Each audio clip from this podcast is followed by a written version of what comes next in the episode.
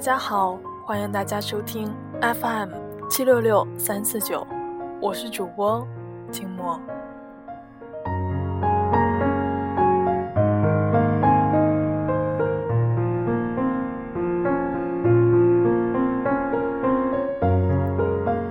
在二零一三年的时候，一本叫《从你的全世界路过》的书在网上大火了一阵子。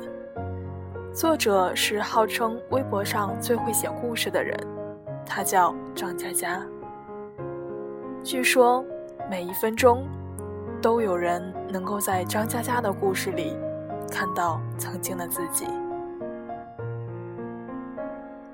这本书呢，也是由一个个睡前故事所组成的，一共有七个部分，分别为初恋。从你的全世界路过，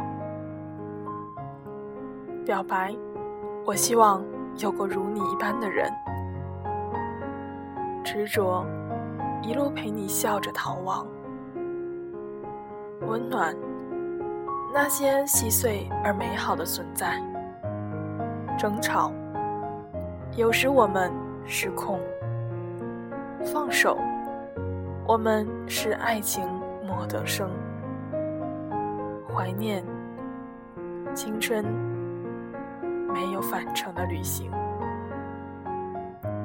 那今天静默要讲的故事，就是来自第一页，一个关于初恋的故事。故事的名字叫做《猪头的爱情》。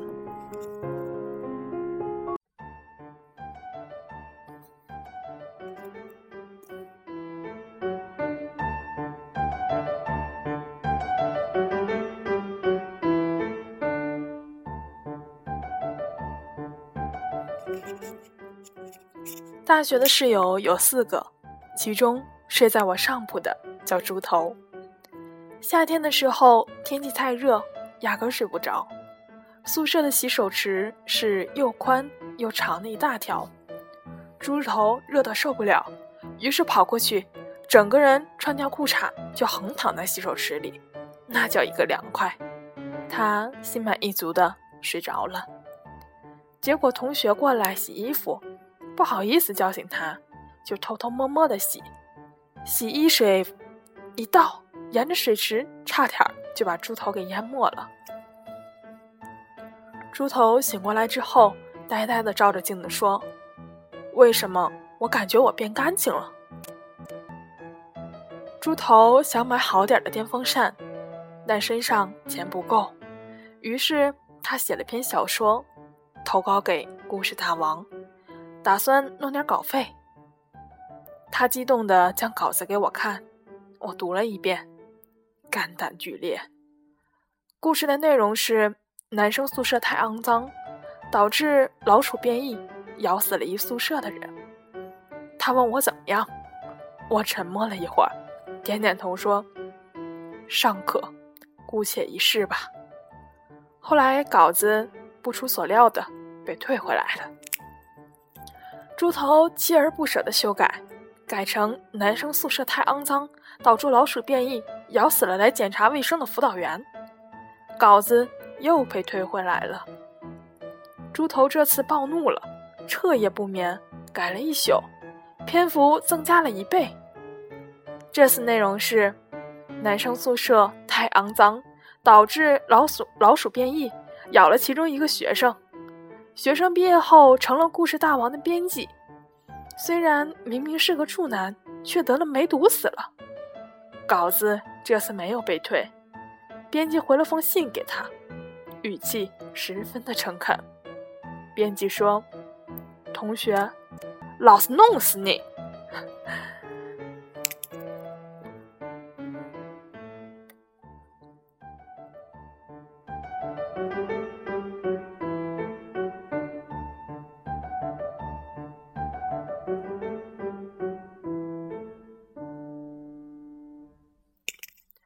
猪头放弃了赚钱的梦想，开始打游戏。他花了三十块钱从旧货市场买了台二手的小霸王，开始打《三国志二》。他起早贪黑的打，一直打到游戏卡出现问题，居然活活被他打出了六个关羽，八个曹操。那年放假前的一个月，大家全身拼凑起来不超过十元，于是饿了三天。睡醒了，赶紧到洗手台前猛灌自来水，然后躺回床位保持体力，争取尽快睡着。第四天，大家饿得快哭了，班长的。班长在女生宿舍动员了一下，装了一麻袋的零食送到我们这来，希望我们能够好好活着。当时我们看着麻袋，双手颤抖，拿起一个麻花送进嘴里，泪水横流。靠这一袋的零食，我们坚持了三天，之后再次陷入了饥饿。我记忆犹新，后半夜，猪头猛地跳了下床。其他三人震惊地盯着他，问：“你去哪？”猪头说：“我不管，我要吃饭。”我说：“你有钱吃饭吗？”猪头擦擦眼泪，步伐坚定地走向门口，扭动身体，大喊道：“我没有钱，但我不管，我要吃饭。”我们三人登时骂娘，各种各种恶毒的话语，骂得他还没有走到门口。就转身回床，哭着说：“吃饭也要被骂，我不吃了。”清早，猪头不见了，我饿得头昏眼花。突然，有人端着一碗热汤递给我，我一看是猪头，他咧着嘴笑，说：“我们真傻，食堂的汤是免费的呀！”全宿舍泪洒当场。猪头喃喃地说。如果有炭烤生蚝吃该多好呀！多加蒜蓉，烤到吱吱冒水，那才叫一颗赶劲儿呢。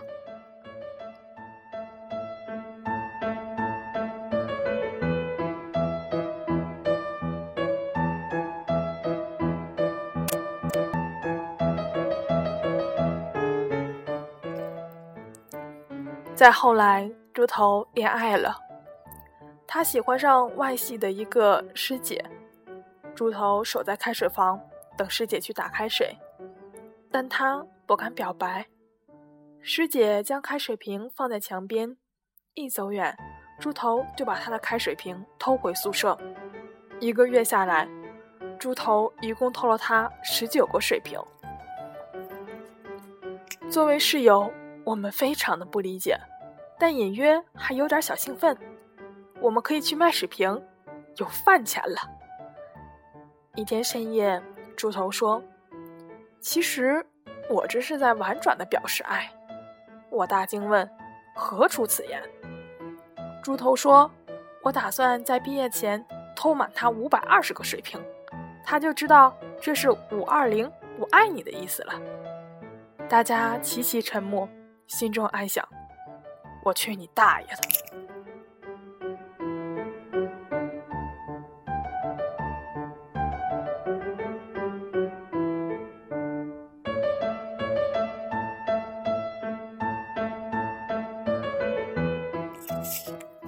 那时候的男生宿舍熄灯以后，总有人站在门外，光着膀子穿光着膀子穿条内裤煲电话粥。他们扭动身体，发出呵呵呵呵呵的笑声，窃窃私语。每张桌桌子的抽屉里，打废的 IP 电话卡日积月累，终于超过了烟盒的高度。猪头很愤怒，他没有人可以打电话。他决定打电话给师姐，师姐叫崔敏。那头崔敏的室友接的电话，说他已经换宿舍了。猪头失魂落魄了一晚上。第二天，食堂前面的海报前人头攒动，围满了学生。我路过，发现猪头在人群里，出于好奇，我也挤了进去。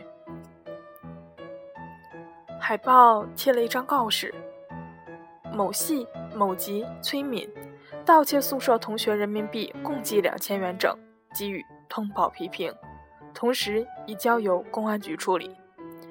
大家议论纷纷，说真是人不可貌相。我去拉猪头，发现他攥着石拳头，眼睛里满是泪水。虽然我不明白他在哭些什么，但总觉得心里也有些难受。猪头扭转头盯着我说：“崔敏一定是被冤枉的，你相不相信？”当天夜里，猪头破天荒的去操场跑步，我站在一旁，看着他不惜体力的跑，一圈、两圈、三圈，他累瘫在草地上。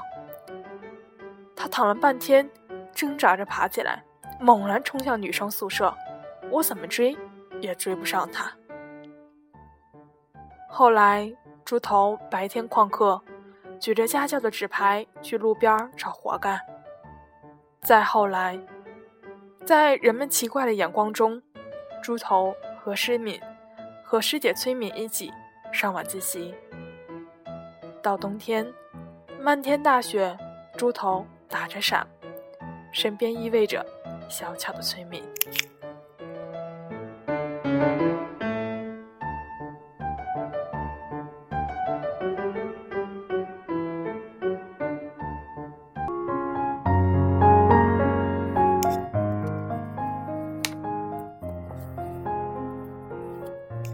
一转眼，毕业了。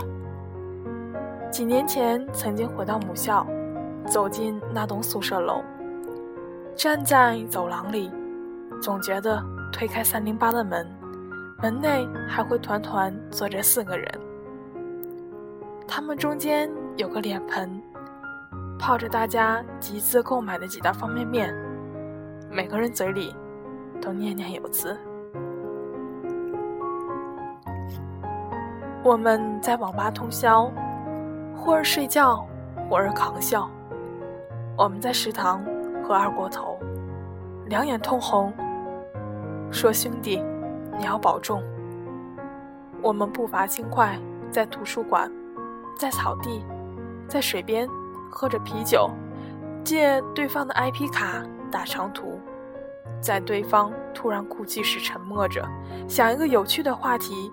转移他的注意力，然后我想起猪头狂奔在操场的身影，他跑得精疲力竭。深夜星光洒满年轻的面孔，似乎这样就可以追到自己心爱的姑娘。我们朗读刚写好的情书。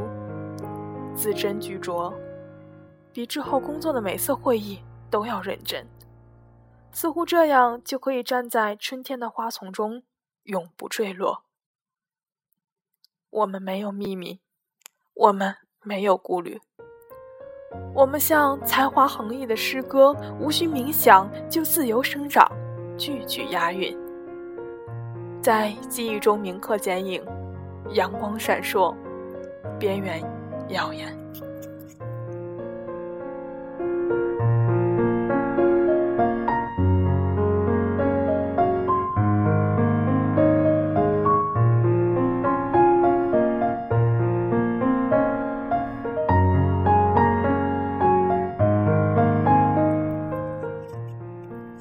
猪头结婚前来年南京，我们再次相遇，再也不用考虑。一顿饭要花多少钱？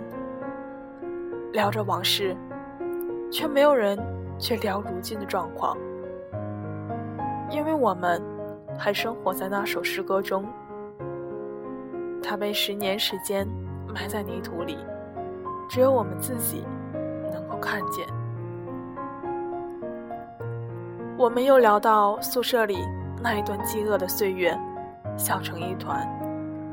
猪头拍着桌子喊服务员：“再来一打炭烤生蚝，多加蒜蓉，烤得吱吱冒水，就赶紧上。”他高兴地举着杯子说：“我要结婚了，大家干一杯吧。”猪头的太太就是崔敏。很快，他喝多了，趴在酒桌上，小声地说：“张佳佳。”崔敏没有偷那笔钱。我点头，我相信。他说：“那时候，所有人都不相信他，只有我相信他，所以，他也相信我。”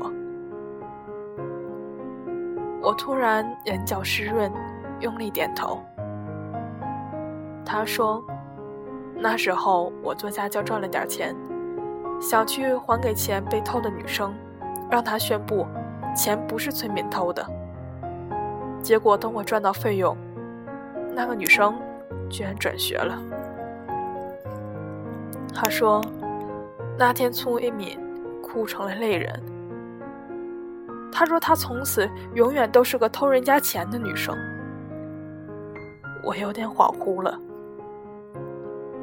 他举起杯子，笑了，说：“一旦下雨，路上就有泥泞和肮脏。”每个人都得踩过去，可是我有一条命，我愿意努力工作，拼命赚钱，要让这个世界的一切苦难和艰涩从此再也没有办法伤害到他。他用力说：“那时候我就是这么想的，以后我也会一直这么做的。”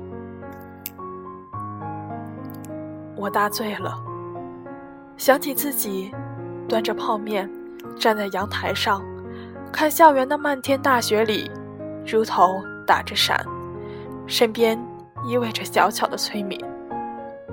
他们互相依靠，一步一步穿越青春，青春。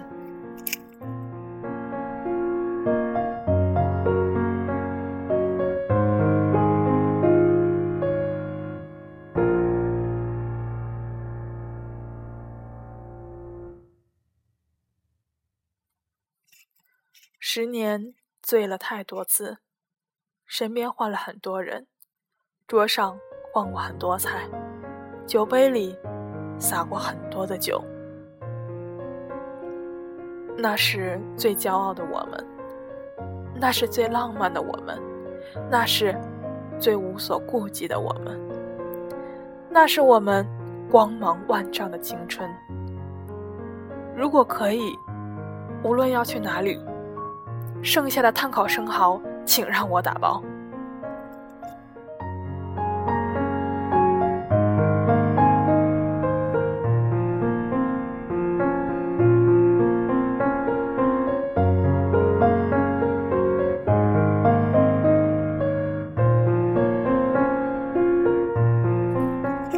在故事的结尾，还有一点点的小幽默。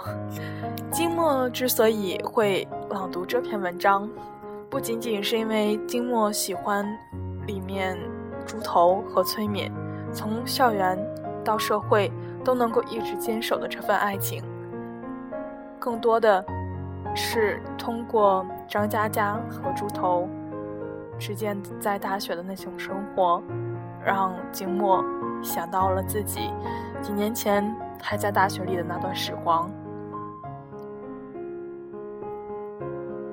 很怀念，但是静默知道，一切也只能留在记忆中。感谢那段记忆里陪伴过我的人，感谢那段记忆里我经历过的一切。我将永远、永远不会忘记宿舍里那些人昂扬的笑脸，也永远不会忘记我们一起说好的。远在一起的心。那今天的节目到这里就结束了，希望大家喜欢猪头的爱情，猪头的故事，也希望大家喜欢这一期的节目。我们下一期再见。